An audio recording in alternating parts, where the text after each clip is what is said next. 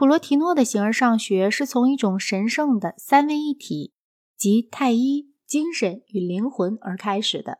但这三者并不是平等的，像基督教的三位一体中的三者那样，太一是至高无上的，其次是精神，最后是灵魂。太一是多少有些模糊的。太一有时候被称之为神，有时候被称之为善。太一超越于有之上。有是继太一而后的第一个。我们对太一不能加以任何的叙述语，我们只能说太一存在。这令人想到了巴门尼德，把神说成是全乃是错误的，因为神超越于全之上。神是通过万物而出现的，但太一是可以不假任何事物而出现的。它既不存在于任何地方。而任何地方又都有它存在。虽然有时候他把太一说成是善，但他却告诉我们说，太一既先于善，也先于美。有时候太一看起来像亚里士多德的神，他告诉我们说，神并不需要自己的派生物，并且也并不关心被创造的世界。太一是不可定义的。就这一点而论，则沉默无言要比无论什么词句。都有着更多的真理。现在我们就来看第二者，这第二者普罗提诺称之为 nous。我们很难找到一个英文字来表达 nous。标准的字典翻译是心灵，但是这并不能表示它的正确含义。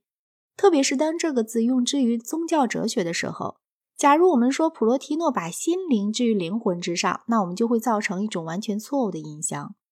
普罗提诺的英译者麦肯纳。用的是理智原则这个字也还是不妥当，而且也并没有能提示它是适宜宗教崇拜的一种对象。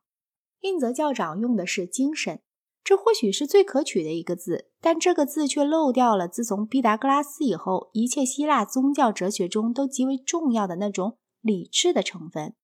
数学、观念世界以及关于非感觉的事物的一切思想。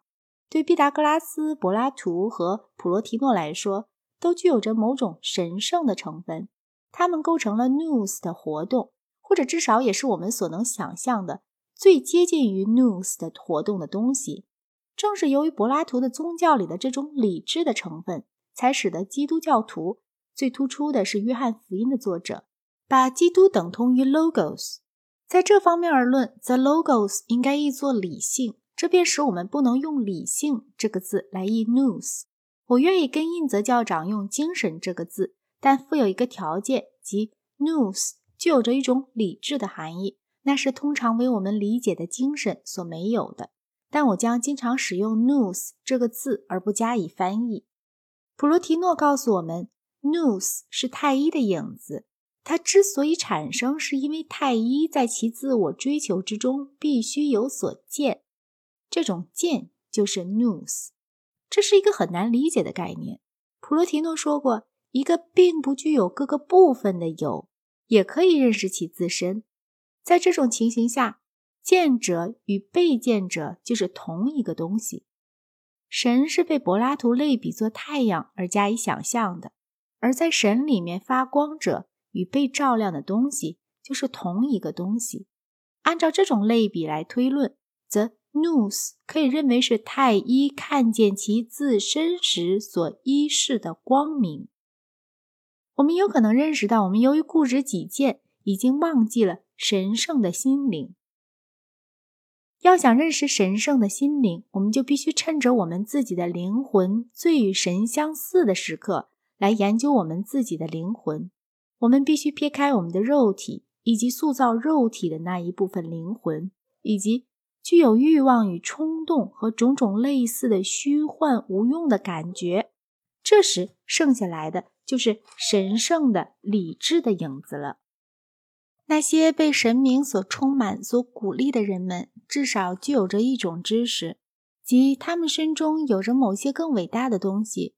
虽说他们并不知道那些东西是什么，从推动着他们的运动以及他们所发出的言论里，他们看到的。并不是他们自身，而是那推动着他们在运动的力量。因此，当我们把握住纯粹 news 的时候，我们对至高无上者的关系也必定是处于同样的状态。我们知道内在的神圣心灵是他创造的有以及属于有的其他一切，但是我们也知道还有另外的东西，知道它完全不属于有，而是一种比我们所知道的有关有的一切要更加高贵得多的一种原则，要更加完满的多。也更加伟大的多，它超乎于理智、心灵和感情之上，是它赋予了这些力量的，但绝不可把它和这些力量混为一谈。这样，当我们被神明所充满、所鼓舞的时候，我们就不仅见到了 Nous，而且也见到了太一。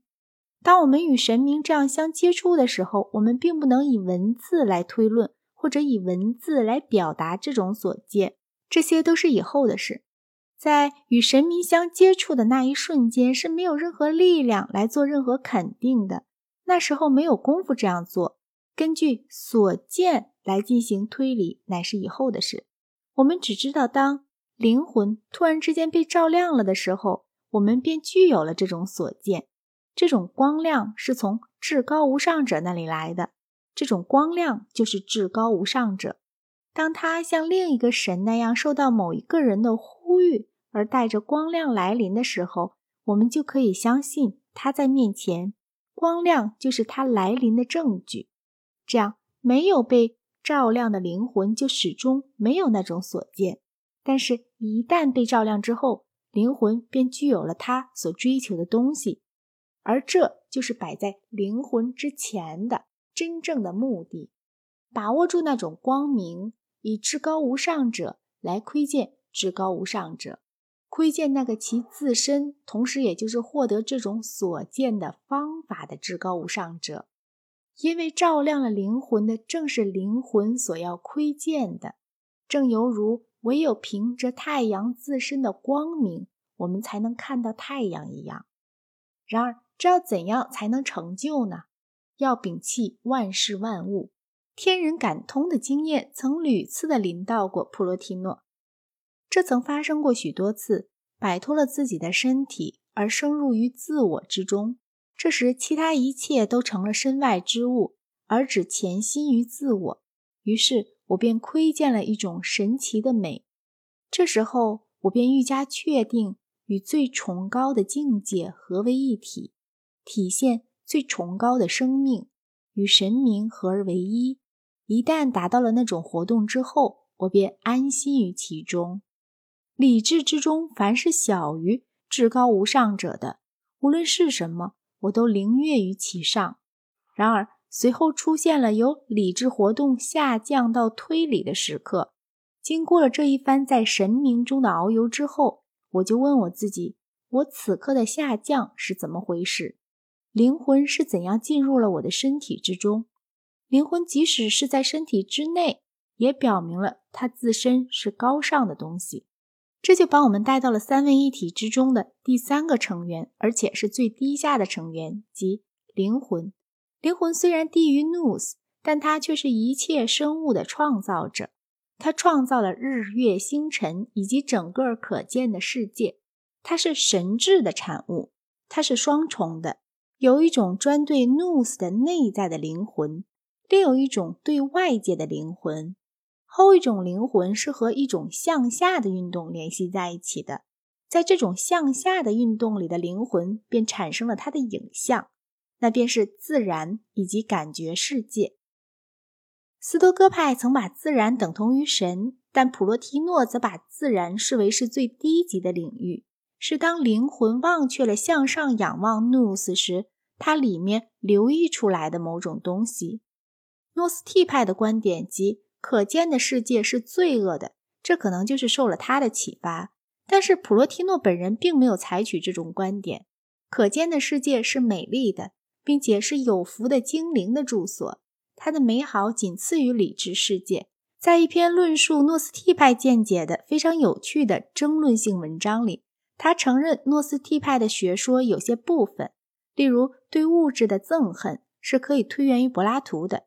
但他认为，凡是其他那些并非来自于柏拉图的部分，都是不真的。